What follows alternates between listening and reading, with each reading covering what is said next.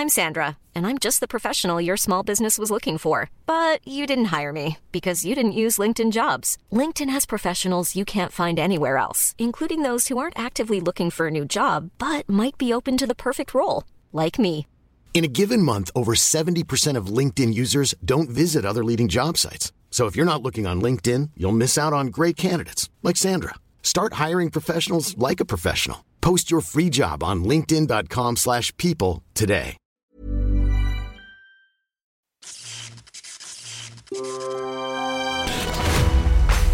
Level when you talk dirty? Moi, là, en ce moment, je fais deux choses qui m'empêchent de regarder l'actualité.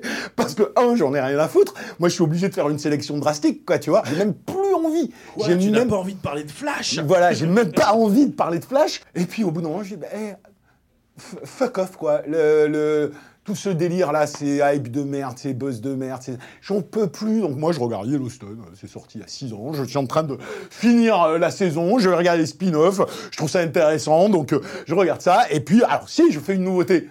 Mais comment me sentirais-je légitime de parler euh, de Zelda Tears of the Kingdom où j'ai l'impression qu'après 60 heures de jeu, je n'ai fait qu'un pour cent de la map.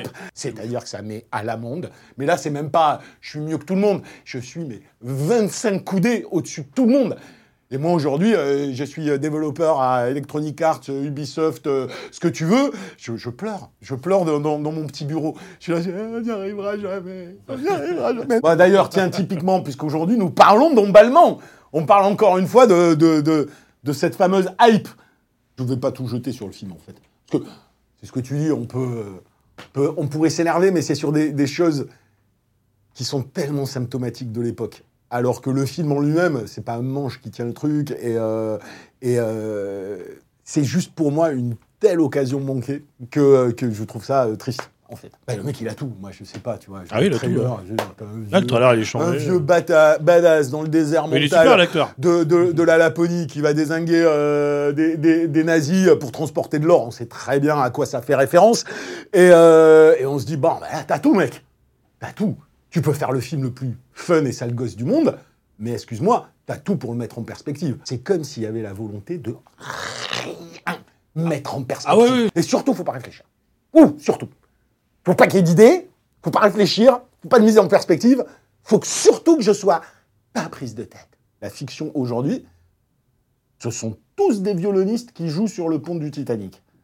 Et c'est exactement ça qui est en train de se passer. Tu sais, c'est tu vois, euh, tu vois la bise qui arrive, mais non, eh, on rigole, on fait des blagues. C'est pas prise de tête, quoi. Bring it on.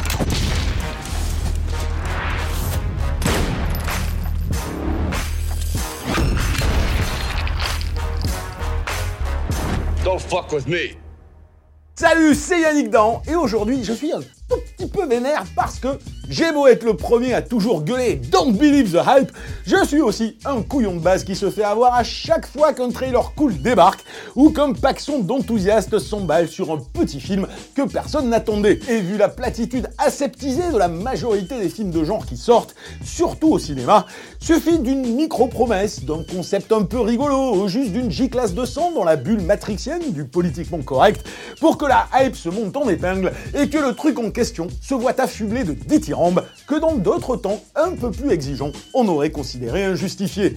Ce qui au final en dit long sur ce qu'un certain public aimerait voir et qu'il est contraint de projeter en fantasme sur ce qui existe parce qu'on n'est plus capable de le lui donner. Bref, la hype aujourd'hui s'est construite autour de Sisu, de l'or et du sang, titre qui résume d'ailleurs à peu près tout ce que vous allez voir dans le film. Petit projet à l'équipe finlandaise mais tourné en anglais qui tient tout entier sur un concept post-it mais très prometteur que malheureusement il ne transcende jamais. Et c'est d'autant plus dommage qu'on y retrouve à la barre Jalmarie Elander, un réal qui avec son premier film Père Noël Origine sorti il y a 13 ans promettait lui aussi beaucoup.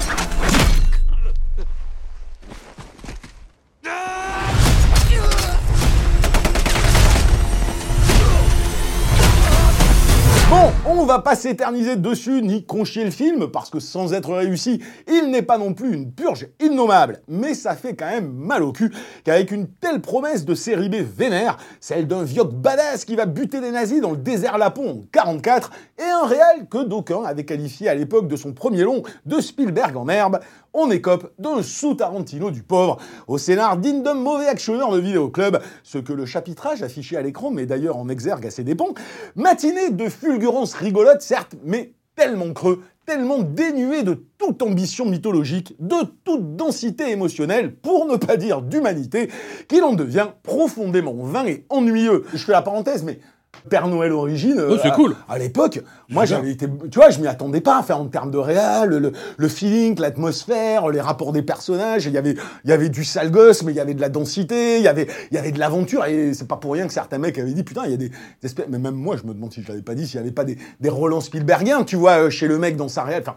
moi je me rappelle à l'époque de ce truc-là. euh, on attendait beaucoup de, de, de ce réal. Alors après, il avait fait un film américain qui est passé Big complètement. C'est Euh, fun. Il y a des trucs sympas, mais qui est passé Jackson, complètement inaperçu. Et là, juste donc pour contextualiser ce film-là, euh, il semblerait, de ce que j'ai lu, que le type, ça faisait genre, parce qu'il n'avait pas tourné depuis un petit moment, hein, euh, et justement, ça faisait 7 ans, 8 ans qu'il était en train de développer, euh, genre, euh, son projet de vie, comme tous les réels, tous les réels, ils ont toujours assez mon rêve de réaliser ce film. Donc ils ont, euh, ils ont, ils ont, il a travaillé cet entu, le truc s'est pas fait à cause Covid et tout ce que tu veux, et il était tellement frustré et vénère, et j'ai envie de dire, ça se voit dans le film, euh, qui s'est dit, oh, merde, je vais écrire autre chose, et il a écrit ça en 15 jours. Donc voilà, c'est genre, j'y mets ma colère, j'y mets ma frustration, mais bon, moi j'ai envie de dire, perso, euh, ni ta frustration, ni ta colère, je la ressens euh, dans le film, je juste une, une pantalonnade euh, euh, gorasse euh, sans fondement, en fait, et qui a justement été peut-être écrite un peu trop rapidement. Une jolie coquille vide, d'autant plus incompréhensible à l'aune de son refus total de substance que non seulement le réal choisit un décorum hautement métaphorique, un désert mental digne d'un western, qu'il cadre d'ailleurs parfaitement avec toute la dimension symbolique qui le sous-tend, mais encore qu'il concentre le thème du film sur le mot sisu, qui évoque l'ultime courage dans l'adversité. Aucun de ces deux aspects, qui méritaient force évocation et allégorie, ou à défaut une mise en perspective de la condition humaine, ce qui est la condition sine qua non justement d'une histoire de vengeance dans l'immensité d'une nature sauvage, n'est jamais, ne serait-ce qu'effleuré. Moi, moi déjà, je vois le trailer, j'y crois, parce que je me dis, ah, Putain, enfin un mec qui va nous faire de nouveau un film mythologique, même si c'est rigolo. Mais tu fais pas n'importe quoi. C'est un, un western moderne. T'es dans une itération de, de pour les braves qui était une itération de concept de western. Donc je veux dire, tu choisis pas. tu vois, j'en peux plus. Tu prends pas 1944 et des nazis. T'as l'impression que c'est fait. Tu sais, on prend 1944 et les nazis comme une espèce de euh, succès d'année euh, rigolard euh, d'une blague d'Indiana Jones il y a 40 ans. Et t'as envie de dire, oui, mais lui, il était dans un serial euh, complètement assumé, ça n'a- ça n'a rien à voir. Donc, mec, tu peux pas juste faire ça comme si c'était, bon, un prétexte, parce que pour moi, ça me fait penser à, en moins nul quand même, hein, euh, à cet autre film qui avait suscité sa hype de merde euh, il y a- quelques années, là, avec pareil, des résistants qui vont se fighter des nazis, mais il y a des monstres. Je sais pas si tu te rappelles, euh, Overlord. Overlord, qui Qui- était, s'est rendu, non. qui était vraiment très nul, quoi. Et euh, puis en plus, qui dénaturait tous les codes qu'il voulait prendre. Là, les mecs, ils les dénaturent pas. Et, et- et c'est ça qui m'emmerde. Et ça ne veut pas dire que le film se devait d'être sérieux. Les Rois du désert, Kingsman ou Sicario 2 laissent à leur mise en scène le soin de transcender le fun ou l'action vénère qui anime leur profession de foi. Ici, le réal sait comment filmer cet espace mental où le ciel se confond avec la terre en une perte de repère qui devrait témoigner de la folie des hommes. Mais si les dix premières minutes font illusion, très vite, ces beaux plans deviennent des affaîtries, s'auto-satisfaisant de leur lumière de Magic Hour, sans jamais mettre en perspective le récit. Quant au thème du courage, qui naîtrait d'une ultime souffrance, encore faudrait-il qu'on la ressente, qu'on vive une lente et douloureuse descente aux enfers pour croire l'enfantement ultime et jouissif d'une lueur qui renverserait la donne. Mais c'est impossible, quand dès la première rencontre entre le vieux qui est des nazis, ce dernier en bute 5 en mode John Wick Goras. D'entrée, il n'y a plus d'enjeu, plus de drama. Et comme cinq minutes plus tard, à la manière du terrain miné de Steven Seagal, on nous fait le coup de l'exégèse de l'ancien force spécial ultra badass qui pourrait revenir des enfers à poil avec une brosse à dents et une bourse remplie de pesos, ben forcément, on ne croit plus jamais à la potentielle souffrance de cet homme qui ferait naître en lui ce fameux ressort que le titre promet. Alors déjà, leur truc de... Tu t'imagines une, une descente aux enfers? Parce que c'est ça qu'ils te disent. Moi, ils me le disent ils me mettent le mot. Il y a une voix qui me dit Sisu. Mot à traduisait pour dire ça. Ok, d'accord. Donc je pense que le mec, il en chier sa mère, grave, avant de buter tout le monde. J'attends qu'il en chie sa mère. Puis il prend son or, scène d'après, rencontre Ken Nazi, c'est John Wick. Je dis, mais comment vous voulez que je croie une seconde que le mec, il va en chier Et même s'il en chie, il en chie, vous m'avez mis dans la tête, euh, il en chie, mais il va tous les couper en 25. Donc tu tues ton concept dès le départ. Alors en plus, comme tu te fais la scène quand je rigole de Steven Seagal, mais c'est exactement ça. les mecs, ils ont piqué sa, sa plaque militaire, il appelle euh, son colonel, hum, c'est une ancienne force spéciale, et là tu dis non mais les mecs, c'est la blague. Quoi, et les nanas aussi dans le camion on parle aussi. Oui voilà, c'est durant la, réputation du, du, bonhomme. Et en fait, ton film, au bout d'un quart d'heure, tu as tué toute potentialité euh, finalement de ou de réflexion ou de réel fun parce que tu as tout dit. Et comme derrière, tu n'as rien d'autre à dire, tu ne fais que dérouler ça. Donc ok, on va le pendre, il va buter les mecs, on va lui faire ci, puis il va faire ça. Et... Ça veut pas dire qu'il n'y a pas des passages rigolos, tu vois. Moi, ça me fait délirer qu'à la fin, le mec, il...